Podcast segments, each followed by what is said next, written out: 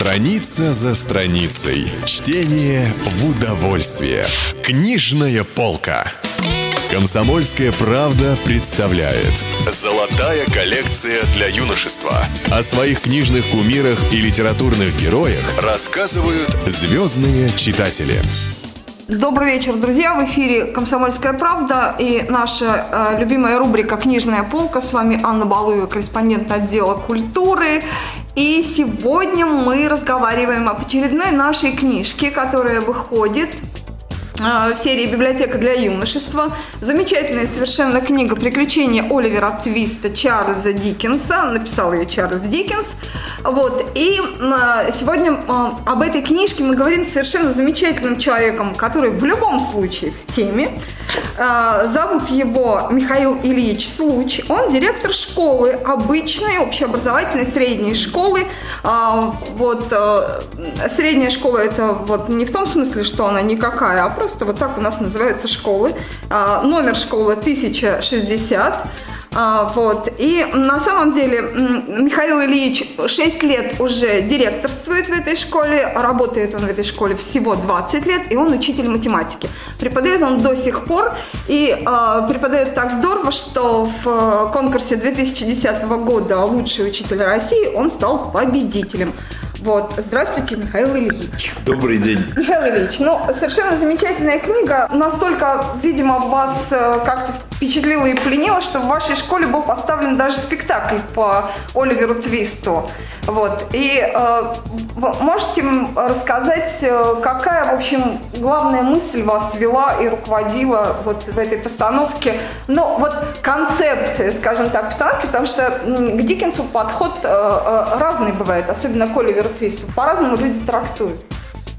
Ну, я э, не был постановщиком, чтобы не вводить э, слушателей в заблуждение. Я участвовал в, этой спектак... в этом спектакле как артист и играл роль э, лор... ну, не лорд, это был просто человек благородных кровей, который в конце концов усыновил э, главного героя по имени Оливер. А, книжка действительно является классикой в том смысле, что ну, как бы есть много классических произведений, и там слушающие нас подростки, они, я могу себе представить, что классику уже несколько кривятся, но из большого числа классических произведений довольно много попадает э, на полку лучших бродвейских мюзиклов и лучших оскароносных фильмов. Вот Оливер Твист э, мало того, что существует как замечательная проза, он существует как мюзикл, действительно один из знаменитейших бродвейских мюзиклов, и, кстати, поставленный в России, хорошо переведенный в России, его можно посмотреть в Москве, но он существует и в киноверсии. Эта киноверсия была, по-моему, два или три раза, дважды или трижды оскароносной. То есть она получила, так сказать, действительно серьезнейшее признание. И это говорит о том, что вот книга на самом деле является народной. Она не просто там, значит, таковая, потому что она находится там в школьной программе какой-то там непонятной страны или учебника, а действительно интересная.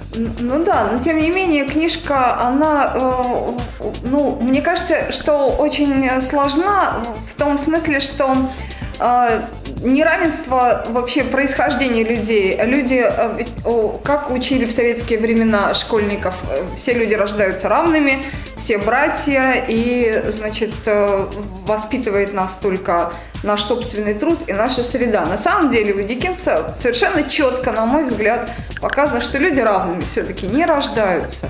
Вот. Но тем не менее, в, человек голубых кровей у Диккенса, он у него в любой ситуации, в любой среде э, не может так низко пасть, чтобы, ну, в общем, стать преступником, стать э, социально опасным элементом, выразимся так вот коряво.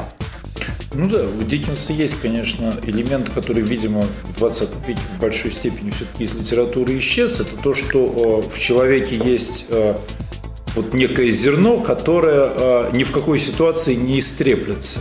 И... Человеки голубых кровей. Происхождение Оливера мы знаем, каким было. Да, но, есть оно выясняется. Но, Оли, по... но, но Оливер его не знал изначально. Да-да-да. Э, и это, конечно, такая не вполне обычная позиция. Ну, видимо, опять-таки, э, часть аудитории недоумением пожмет плечи, но часть все-таки вспомнит, значит, что бытие определяет сознание, и если, так сказать, посадить, а, там, я не знаю, того, тигра там среди мышей, то он там постепенно станет мышью, говорила а, соответствующая, значит, теория, которой нас учили там довольно длинное время. Вот. И любой человек там в соответствующем обществе э, изменится. Диккенс э, полагал, что это не совсем так. И ну, такая довольно э, сильная позиция. Вот. Но он и другой момент тоже э, не полагал, э, который э, в 20 веке все-таки стал довольно распространенным. И, кстати, распространенным особенно в России. И там, стараниями многих замечательных людей, там, в том числе Утесова, когда а, мир вот разбойников, воров и так далее замечательным образом романтизировался, и эти люди считались, ну там, может быть, там в чем-то жестокими, бессердечными, жесткими, но они во всяком случае были блестящими. И их образы, а, там, вот если, так сказать, «Комсомольская правда» издаст Исаака Бабеля, угу. то а, там, читатели прочтут, молодые читатели прочтут про замечательного персонажа по имени Бенни Крик, ну, с которого, вот, что называется, там, можно делать жизнь. Вот, хотя он был там абсолютно значит, для Диккенса человеком невозможно. Вот Диккенс э, смотрит на этот мир интересным образом. Это дело было очень давно, гораздо более трезво, чем э, вроде бы современные, ну или там совре- относительно современные нам трезвые писатели. Это меня, конечно, а, поразило, когда я читал Диккенса. Я вот поэтому его никогда классике а, не готов причислять, как на самом деле ну, всю ту литературу, которая не может быть причислена к классике и, следовательно, проходиться только в школе.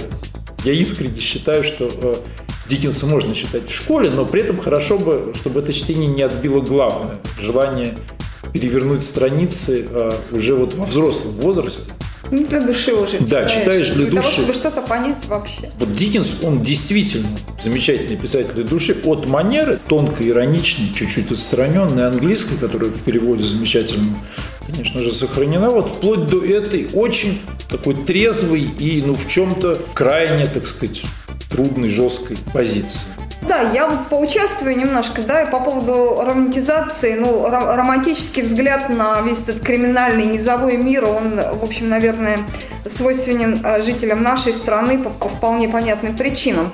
А, мне кажется, что нигде в мире это так, э, ну, в таких масштабах больше ну, не ну, распространяется. Ну, ну, ну крестный отец. Да. Если мы посмотрим кинорейтинги, мы увидим, что этот фильм абсолютно с огромным перевесом стоит номером один вот в рейтингах, так сказать, всех фильмов. Абсолютно. «Крестный отец» и, и, и первый, второй, третий, четвертый. Ну, э, сейчас... это, это мой любимый абсолютно фильм. Э, безусловно, это классика. И э, ну, я там вижу жуткую трагедию, никакой романтизации. Но мы сейчас не будем говорить о «Крестном отце».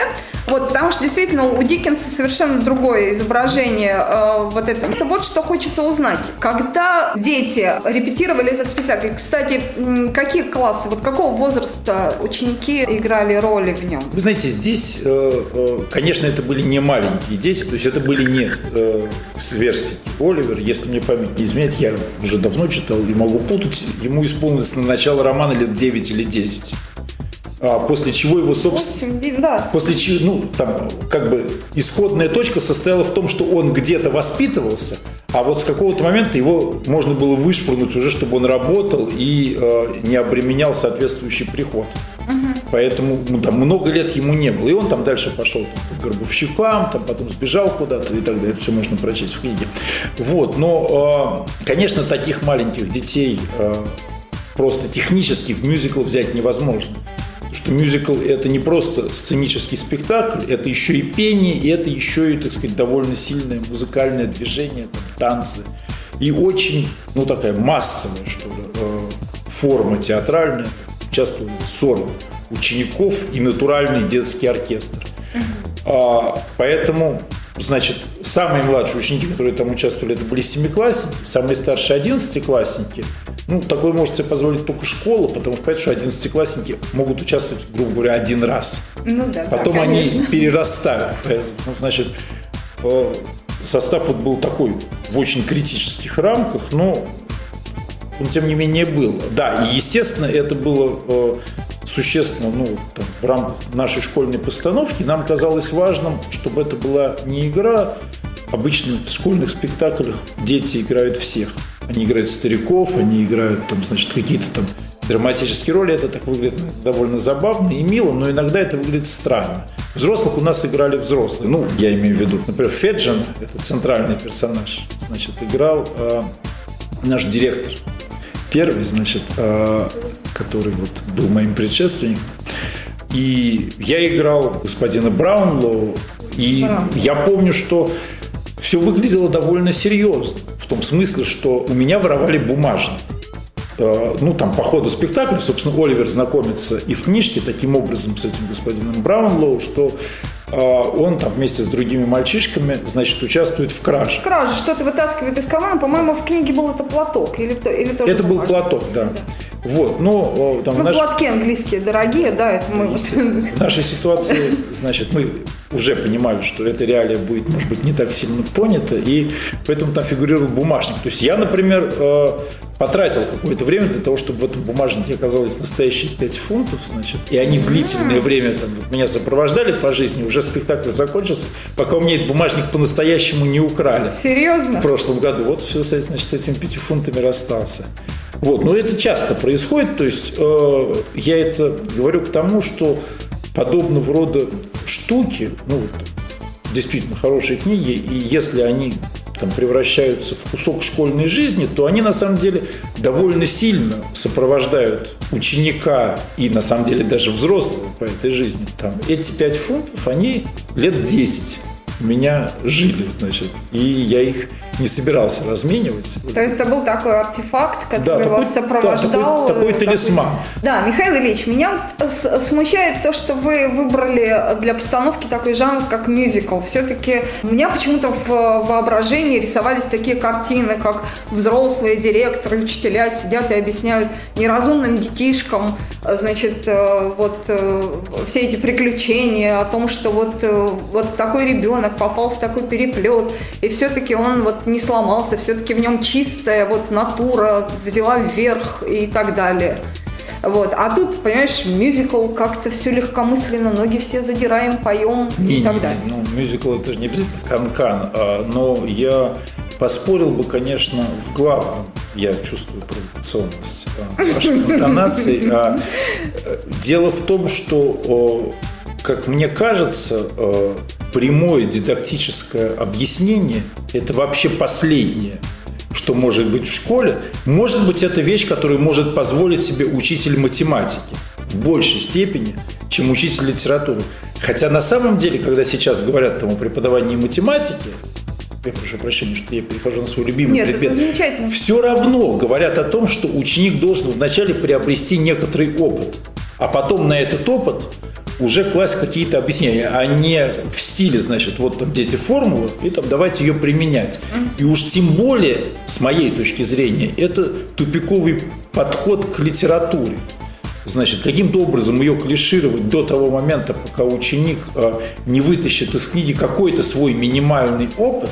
И тут возникает вопрос, как его вытащить. Э, потому что э, в текст нужно въехать. Так. Там вот нам бесконечно говорят о том, что э, там дети не читают, так сказать, и там вот, например, наши слушатели, они тоже нас сейчас слушают, они же не читают этот Диккенса.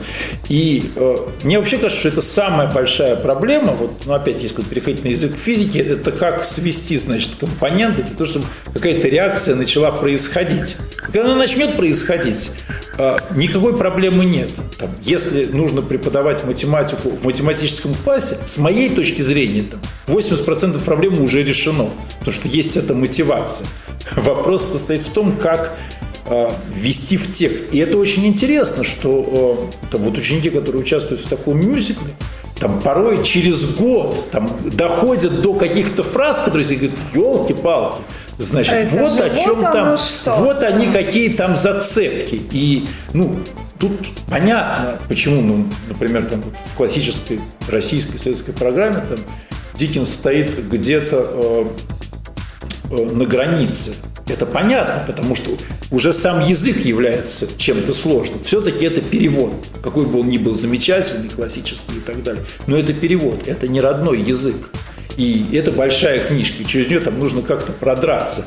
Вот. Но если э, какими-то хитрыми мероприятиями, например, значит, постановкой мюзикла, это удается сделать, и ученик э, присваивает, ну, как говорят, этот текст себе, ну, там, в какой-то его части. Он его проживает. Да, то он его проживает. Я могу привести другой, э, поразивший меня вот в школе пример. Еще раз, я не учитель э, литературы, но я помню, что этот пример меня абсолютно поразил. Э, там есть произведения, которые, ну, там, безусловно, все знают, ну, и там даже некоторые с какой-то тоской начинают читать. Если Шекспир, то, конечно, Ромео и Джульетта. Ну, вещь даже более понятная, чем Гамлет, там, до известной степени. И я помню, что там, вот у нас в школе был класс, я не мог бы себе представить, ну, что он в массе своей вот, может там, открыть Ромео и Джульетту. Но когда эти ученики поставили виссайскую историю, да. а те, так сказать, из присутствующих с той стороны, значит, радиоприемников, которые, там, ну, какое-то имели отношение, как-то, так сказать, слышали, там, понимают, что на самом деле там, Висайская история – это Ромео и Джульетта 20 века, вот, ну, там, может быть, чуть-чуть умноженный там на Оливера Твиста, так. Вот, то э, они, конечно, совершенно иными интонациями э, и иным вниманием потом смотрели эти вещи. И я это говорю не к тому, что там книжки нужно переводить на современный язык, э, я далек от этого. Я говорю о том, о том что действительно вот, ну, такое настоящее художественное произведение, оно, конечно, действует непосредственно ну, на такого нормального, обычного ученика. Я сейчас не говорю там выпускника гимназии, так сказать, человека, который там в очках минус 8 там прочел уже, так сказать, весь классический корпус. Я говорю об обычном нормальном ученике. А, на него оно действует непосредственно. Если обеспечить это непосредственное воздействие текста каким-то образом, пусть обманом, то а, дальше а, ну, в большой степени литературоведение уже не нужно. Уж как-то там он сам разберется, значит, там, позитивный образ господина Браунлоу, там, значит, там, сложные двойники, там, Оливера и так далее. Я сейчас чуть-чуть фантазирую, но это уже там третий вопрос. С ними человек разберется сам. Потрясающая вещь, вы говорите, с которой я абсолютно соглашусь, и которая полностью укладывается в вашу фразу а, «бытие определяет сознание». Конечно, тем, кто не читал еще Диккенса, можно только позавидовать, а, кто не читал Оливера Твиста, но, может быть, а, гораздо большее количество детей видели экранизации этого романа. А, вот, а, ну, ученикам школы 1060 повезло гораздо больше, потому что они ставили мюзикл по Оливер Твист. Каким-то не повезло, каким-то не, не ставили. Да. Ну и э, об этой замечательной книге хочу вам напомнить, друзья, мы сегодня в нашей рубрике «Книжная полка» разговаривали с директором этой самой школы, которая ставит замечательные мюзиклы. Э, директора зовут Случ Михаил Ильич, он учитель года 2010.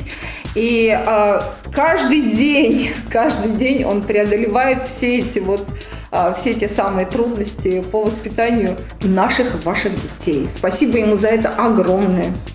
Вот, и читайте книжку э, Чарльза Диккенса «Оливер Твист». Читайте Вместе книжки. с детьми. И вообще читайте книжки. Друзья, пока-пока, счастливо. Чтение для ума все равно, что физкультура для тела. Книжная полка. Книги, которыми зачитывались мы, должны прочитать и наши дети. Каждый понедельник новый том и новый автор. В продаже во всех киосках города Москвы.